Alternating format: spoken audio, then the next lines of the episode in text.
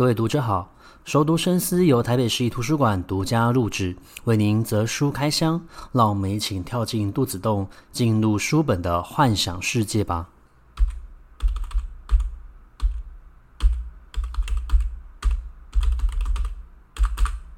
欢迎回到熟读深思。那我们今天的节目呢，将介绍另外一部动画电影，叫《回忆中的玛尼》。那《回忆中的玛尼》其实也是由吉卜力工作室所负责发行，不过他的导演呢，不是宫崎骏，而是由他们的新晋导演米林宏昌负责指导。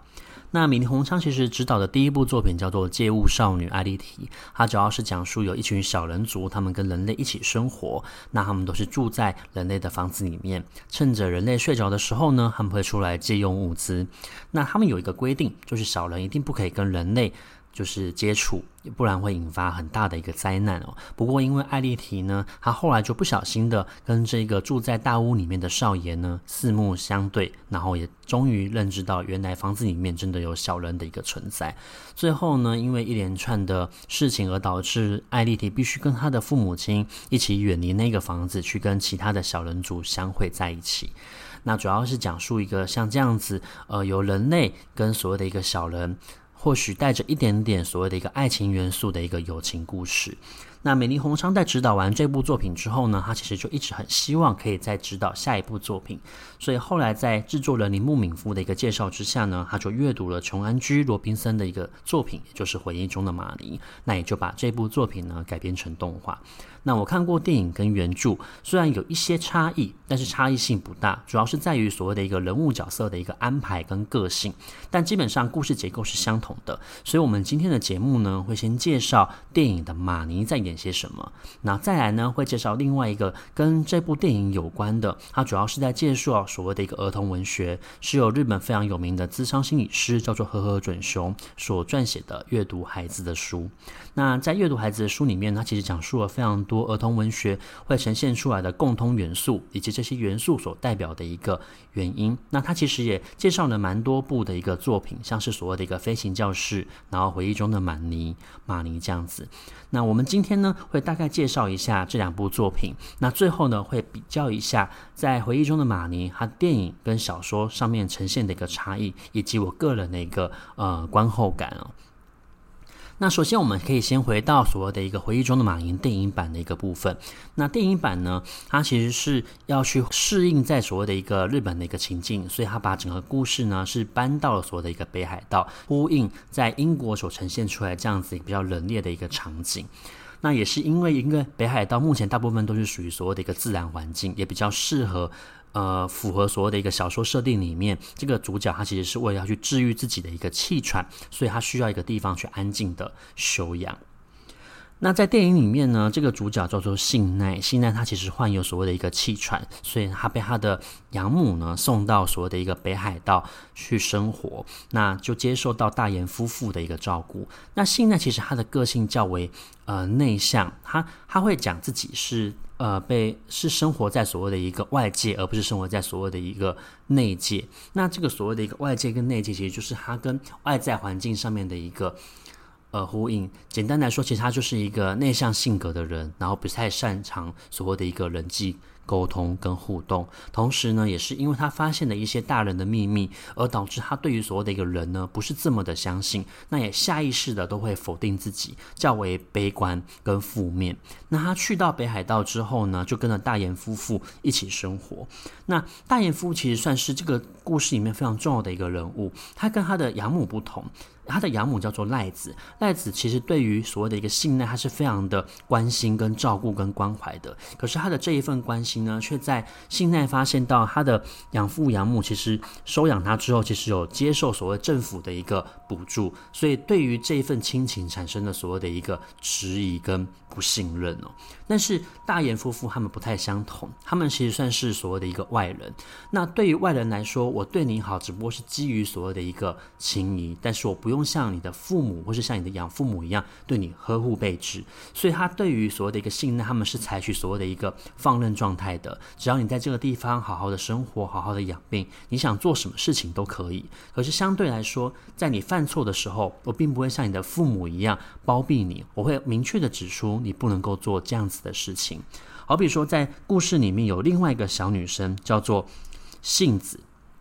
那杏子呢，其实是另外一个家的女儿。那大岩夫妇其实是基于好意，他觉得既然七夕到了，你可以跟杏子一起去神社参加所谓的一个庆典，而不知道其实幸奈其实是想自己一个人好好待着。但由于幸奈他其实是从小就被他的父母其实是出车祸死掉了，那他的外婆后来也去世了，那。家族里面的亲人又不太愿意照顾他，所以最后他是有所谓的一个赖子收养。那所以其实他从小就会感觉到自己是被抛弃的。他对于这些死去的双亲，还有他的外婆，虽然明知道他们的死亡并不是他们的责任，可是就是怨恨他。同时他又有一部分的一个程度，他想要去讨好他的养父母。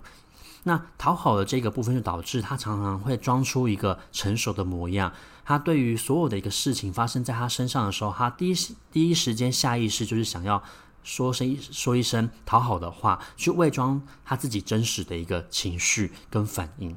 那后来呢，他就跟杏子去一起去参加所谓的一个七夕的一个庆典。可是，在过这个过程之中呢，他就慢慢的产生所谓的一个不悦，所以最后他们其实是有发生争执的，甚甚至是大骂杏子，呃，取笑他的外表，叫他所谓的一个肥猪。那杏子这个角色，他其实非常的特殊哦。其实他在原著里面就出现这么很短的一个时间而已。可是，在电影里面呢，他特别把这一段画出来，去强化他。那杏子就告诉他说：“你现在总算像是一个人了，你跟，你就像，你就活得像是你自己口中所说的一个平常人了。”那这段话其实是有寓意的，因为在前面其实，呃，信奈他一直表现出非常客气、有礼貌的一个模样，他去掩饰自己真实的一个情感跟情绪。老实说，你可以说他是一个人没有错，一个受过教养，然后有受过良好教育的人会呈现出来的一个表现，一个常识化，你会觉得。OK，正常的人就是会这样子做，可是，在旁人的眼中就会觉得这个人并不是表现的这么的自然，他活得也不是这么的轻松。那所以信讲这段话的时候，一方面他是在跟信奈吵架，另外一方面其实也是透过他的话去呈现出来，在这个时候的信奈，他其实才是真正有所谓人类的一个情感，他才慢慢的把他内心里面的一个包袱展现出来。那由于他们的吵架，所以信奈就跑走了。跑走之后呢，他就跑到了河边去哦。那在这个电影里面，其实有一个非常重要的情景，就是这在这个在湿地旁边的别墅。这个别墅呢，当信奈看到他的第一眼的时候，就觉得这个房子似曾相识，就是他命中注定，好像觉得应该自己该已经来过这个地方的。的一个场景，那在这一个别墅里面呢，就住住了一个少女，这个少女就叫玛尼。那玛尼其实是一个充满。呃，问号跟疑问的一个女子，她每次出现都非常的神秘。有些时候，信奈白天去到了这个湿地屋呢，就会发现到玛尼不在里面，而且这个房子也不像是有人在居住的模样。可是到了夜晚，或是他跟玛尼见面的时候，就这个房子就会变得非常的热闹，然后金碧辉煌，常常在举办所谓的一个宴会。其实你在看电影的时候，你就会大概猜得到，玛尼要不。不是人，要不就是所谓的一个鬼或幽灵，不然就是我们知道的，其实他是所谓信赖在心理投射之下所产生出来这样子的一个角色人物。所以呢，电影有一半以上的时间呢，都是在两边的一个互动，他们互相分享，呃，自己的一个遭遇，自己的一个生活，最后他们分享了彼此的一个秘密。那两两边其实它是透过一个所谓对话的一个方式去呈现差异的。呃，以信奈来说，她其实是一个独生女，她没有所谓的一个兄弟姐妹。她的父母亲呢，很早就因为车祸而去世了。在很小的时候，她的外婆曾经短暂照顾过她，可是后来也去世了，因为承受不了女儿去世这样子的一个打击。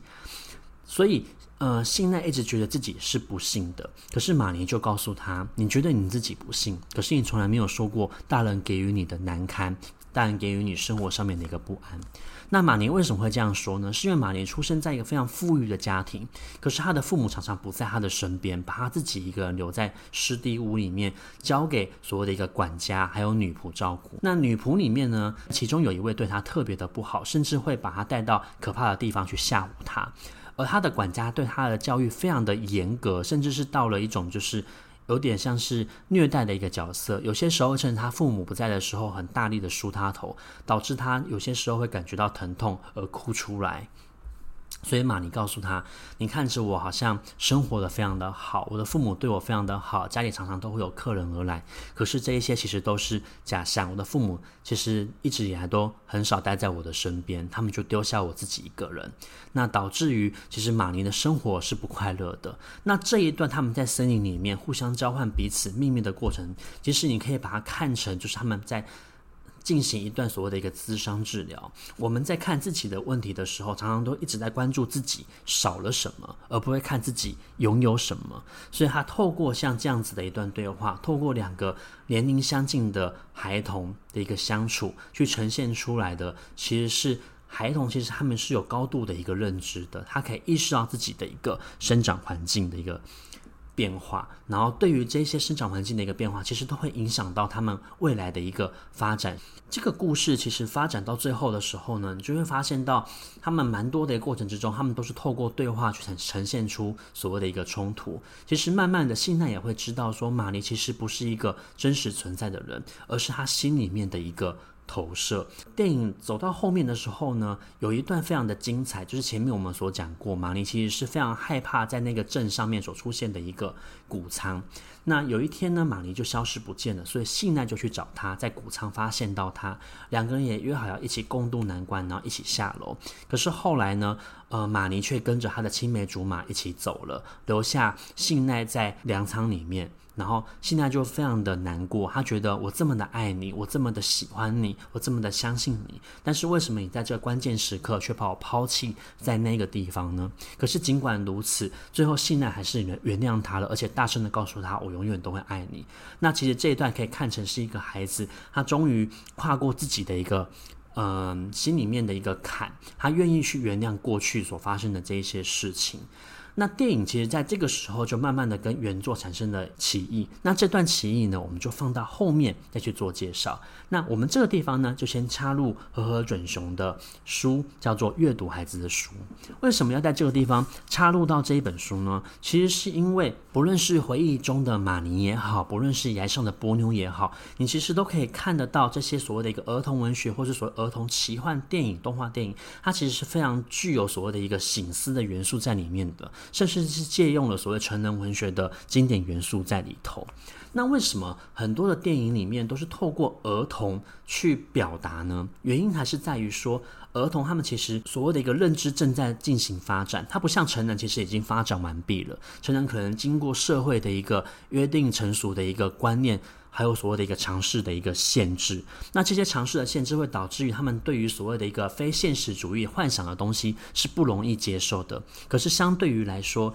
儿童他们的认知正在发展，所以这些幻想他们是可以接受的，甚至是会被当成所谓的一个现实的。可是很多的孩子，他们在一个关键时期的时候，他们其实是分不清楚所谓内在世界跟外在世界的一个差异。而这个时候，其实就是可以透过所谓阅读儿童文学，去协助他们去建构所谓的一个认知，让他们的认知更加完成熟的发展起来。河河准雄他其实是一位智商心理师，他认为说，其实，在智商这些孩子的过程之中，很多的大人其实他会觉得。呃，这些事情都是小事，你只要跨过了就没有事情。我们通常会觉得，只要我们透过同理心就可以去理解孩子他们的一个想法。可是其实要去理解一个孩子的一个想法，有所谓的一个同理心其实是不够的。大人必须其实要放下所谓的一个尝试，试着让自己可以进入到别人的生命里面。那这个东西跟所谓的一个同理心是有差别的，因为同理其实只是一种移情作用，可是把自己放进别人的生命里面，是除了理解之外，还有不随便的去说出所谓的一个大道理去劝告他。这就好比在回忆中的马琳这部电影里面，马琳知道了信奈所承受的这一些事情的时候，他并没有立刻说“我懂你的感受”。或是安慰他说，这也不是什么大不了的事，你只要问清楚就好。而是他会跟着所谓的信赖的情绪起伏一起波动，甚至告诉他我很爱你。可是他不做任何多余的解读，因为所谓的一个解读，应该是由这个当事者自己去理解，而不是由他人去告知你。那其实这个元素就很像我们在前一集的节目里面所讲到的，在夏目漱石的门里面。所谓的一个山门。这个山门不只是大人会面对，小孩也会面对。每一个人在面对它的时候，其实都是要透过自己去找出这个向前跨一步的方法跟途径。所以在呵呵准雄的阅读孩子的书里面，他其实就是在讲。这样子的一个概念，我们要去了解孩子，其实看待他的方式不能够只是单纯的具有所谓的一个同理心，同理心只是一只眼睛而已，而是你要通同时透过两只眼睛去观看孩子所面对到的一个问题。那透过他的一些智商治疗，还有他阅读这些儿童文学的过程之中，他去归纳出来，其实孩子他们在某一个时间点是一个非常重要的时刻。这个重要时刻是因为他们跨过这个时间点之后，他未来的认认知会受到很大的一个影响，而这个时间点大概就落在于所谓的一个十岁这样子的一个时期，是正好去发展出他们的自我，然后探索自我的一个时期。那这个时期为什么非常特殊？是因为在这个阶段，他们其实已经受到了一定程度的一个学校教育了，所以慢慢的会有现实主义的东西进入到他的大脑里面。可是我们刚刚所讲过，孩童他们其实也很容易去接受到所谓幻想中非现实主义的一个事物，所以这两种不同的概念就会开始产生所谓的一个。对立，甚至会产生所谓的一个冲击。那同时，其实在这个时候，他们也会慢慢意识到所谓的一个生与死这样子的一个观念。原因是在于，差不多在这个阶段的时候，他们开始会慢慢慢的意识到死亡的一个存在。和和准雄呢，他就去规划这些儿童文学，发现到其实在很多儿童文学里面，会有一个非常关键性的角色。也就是老人。那为什么老人在这个时候会更容易去理解孩子的想法呢？是因为他们其实都同时站在两端。孩子其实是刚出生出来，然后开始接受所谓人世的一个认知，因此他慢慢慢慢的离开所谓彼岸的一个世界。可是他又会意识到彼岸世界的存在。老人呢，其实是一步一步的开始慢慢走向所谓的一个死亡，所以在他们的生活里面，死亡其实是如影随形的，甚至是你每生活一天会更接近。那也由于在这个时间点之下呢，老人跟小孩他们反而会更容易的理解彼此，所以反而产生他们心灵上面的一个可以互通。为什么这个概念会跟所谓回忆中的玛尼有关呢？其实所谓的一个玛尼，它其实是呃信赖他对于他。外婆的一个投射，其实玛尼就是他的外婆。他的外婆过去就生活在这个湿地屋里面，后来跟他的青梅竹马结婚。可是他的青梅竹马后来也去世了，然后他也生了小孩，但是因为遭受到的打击非常的大，所以他没有办法照顾他的女儿，只要把他的女儿送到所谓的一个寄宿学校。那后来女儿从寄宿学校离开的时候，跟他的母亲就产生非常大的一个。隔阂没有办法好好的相处，那最后又因为他的女儿车祸去世，而导致呃玛尼的外婆其实非遭受到非常大的一个精神打击，然后才去世的。可是，在他去世之前，玛尼其实跟他的外婆相处过大概一年的一个时间，在这个时间的时候，这个老人跟这个小孩就产生了连接。所以，当信奈遭受到了一些生活上面的打击，他不知道如何去面对外在世界的时候。他的外婆出现了，他的外婆以一个小孩的形象出现了。他透过这样子的一个互动，慢慢去引导信奈去了解自己。所以，当最后他原谅他的原谅玛尼的不告而别的时候，其实他也是在原谅自己，也是在原谅外婆在他生命之中的一个提早离开跟缺席。那这个观点其实就是跟所谓和和准雄在阅读孩子的书里面所讲到老人与小孩的关系有关。和和准雄其实在他的这一本所谓阅读孩子的书里面，他其实提到了非常多有关于儿童文学的一个创作。当然，其中有一本呢，就是回忆中的玛尼。另外，其实他有提到蛮呃有几本作品，我觉得是非常喜欢的，像是由艾里希凯斯特纳所写的《飞行教室》，然后还有像是金江祥志所写的《小少爷哥哥跟我们的阿姆》。那其实里面提到了非常多的作品，我觉得都是。可以花好几集的节目内容去介绍的。不过我们今天时间的长度关系，没有办法一一的去讲每一部作品的内容跟它发生了哪些故事。不过，呃，我在这个地方可以跟大家稍微的讲一下的，大概就是到这个地方为止。其实我们在阅读这些书的过程之中，它其实就是一个治愈过程。那你不要小看这个治愈过程，也不是。也不要以为，其实这个治愈只会发生在成人，它其实也会发生在儿童的身上。其实孩子在成长的过程之中，他一定会遭受到一些打击，他也会有心中在意跟过不去的坎，而这些过不去的坎不一定是可以跟直接跟成人表达的。就像在飞行教室里面，他其实就有讲到，青少年他们在做这些行为的时候，就算你的老师可以跟你距离非常的近。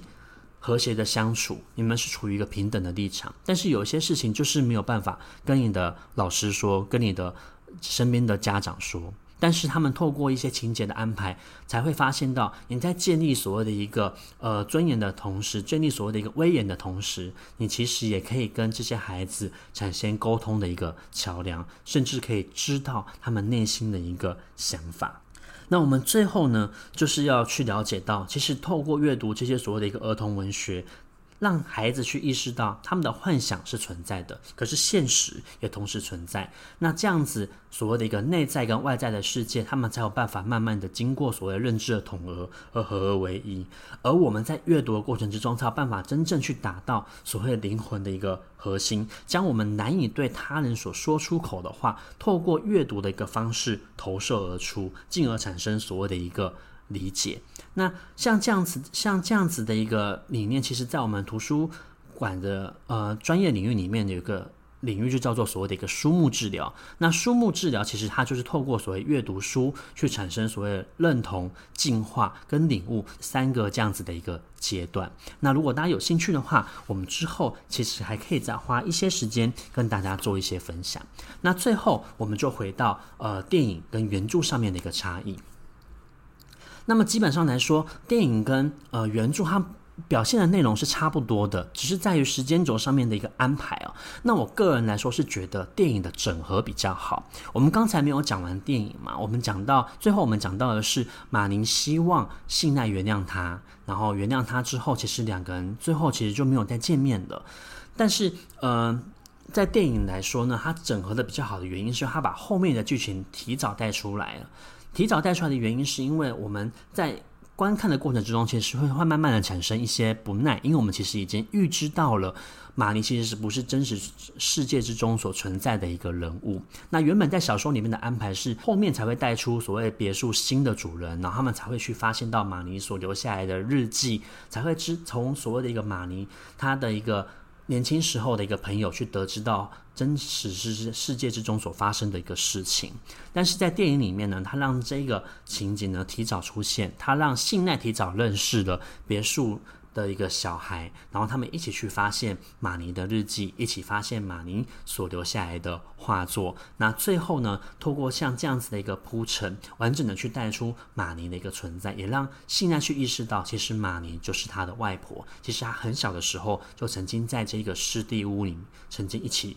生活过。所以基本上来说，我会觉得在电影里面的剧情它是比较好的，然后我们也可以提早的认知到这件事。再来，在电子里面有一个马尼，呃，有一个马尼小时候的朋友，就叫做九子。九子其实他是有提早出现的。每当信娜在湿地旁边画画素描的时候，他都会看到有一个跟他外婆差不多年纪的女生出现在旁边，也是在画这个湿地。而这个湿地别墅就是他非常重要的一个角色。那虽然说九子小姐她在电影里面一直没有一个很明确的戏份，但是却不停地暗示你这个人其实就跟所谓湿地屋有关。所以她在后期出现的时候，你比较不会觉得她的剧情这么的突兀。可是整个。电影呢，它最大的一个问题就在于信奈的这个人物，他其实是很少的所谓的一个情绪转折，会让你觉得这个孩子好像突然之间就心灵非常的成熟，然后突然就长大了。尤其是在前期所描写的，尤其是在日本社会比较相对来说是比较来的压抑的，不愿说出自己内在真实的一个想法，所以你在观看过程中，你会产生一些不耐烦，会觉得有一点点的一个烦躁。可是如果你会请去阅读所谓的一个原著，你会发现到，其实在原著里面这一个信赖的原型。它其实是没有让你这么的反感，也没有这么的讨人厌。那我想，其实还是跟所谓的一个原作发生的背景是在英国，但是改编是发生在日本。那两个地方的社会的民情其实是会有所差异的。英国这个环境，其实欧洲人来说，他们还是会鼓励你要说出自己内心的想法。所以，即使是呃大岩夫妇的一个原型，他们其实也会。直截了当的跟所谓的一个信赖的原型告知他，你这样的做法是不行的，你应该要好好的有礼貌一点，不要这么的尖酸刻薄。他是其实是在原著里面，他是一个有话直说型，但是在电影里面的大岩夫妇，他就采取一个比较放任的状态，让所谓的一个信赖还可以自由的去做发展。那在电影里面的杏子这个角色，也就是跟信奈有产生冲突的这个女生，她的出现是比较来得早的。但是基本上来说，由于这段有好好的安排，所以你大概会比较了解他们之间的一个性格冲突。可是，在小说里面的戏份反而是没有到这么的多，所以有有嗯、你也会觉得其实她就是一个比较简单的一个过场人物而已。那整体来说，我会觉得信奈在电影里面，她其实少了一点人性，少了一点。铺陈，所以你会觉得这个小孩非常的讨人厌，好像有点就是故意装成自己是一个大人。你也不太了解为什么他跟人群这么的疏离，他究竟是内向还是有遭受到一些心灵上面的一个呃打击？那种种的原因会导致你在看这部电影的时候，其实有些时候会比较来的不耐，然后没有办法进入到电影里面人物的一个。性格以及他们所经历过的一个事情，但原则上来说，我会觉得回忆中的玛尼算是改编的蛮好的。他在剧情上面还有时间轴上面稍微做做了一些变动，会让我们比较容易进入到这一个作品。但是他对于所谓性格人物的人物性格的一个描写没有到这么的鲜明，然后也不够铺陈，所以你会对于后期信奈他突然之间可以就是放下这一些他心里面的包袱，然后说出他自己真正想说的话，这样子的一个变化会稍微有点冲突跟过于就是节奏过快了。基本上来说呢，回忆中的玛尼，它其实是可以跟所谓的一个儿童文学一起放作看待，也会让我们意识到，其实儿童文学对于所谓儿童的认知发展，其实是有非常大的一个效果的。那我们今天的节目，大大家就介绍到这个地方。我们也花了两集的节目去介绍，呃，跟儿童比较有关的。前一集我们介绍崖上的波妞，那我们在这一集介绍回忆中的玛尼。那我们今天的节目呢，到这个地方结束。我们下一次的节目再见，拜拜。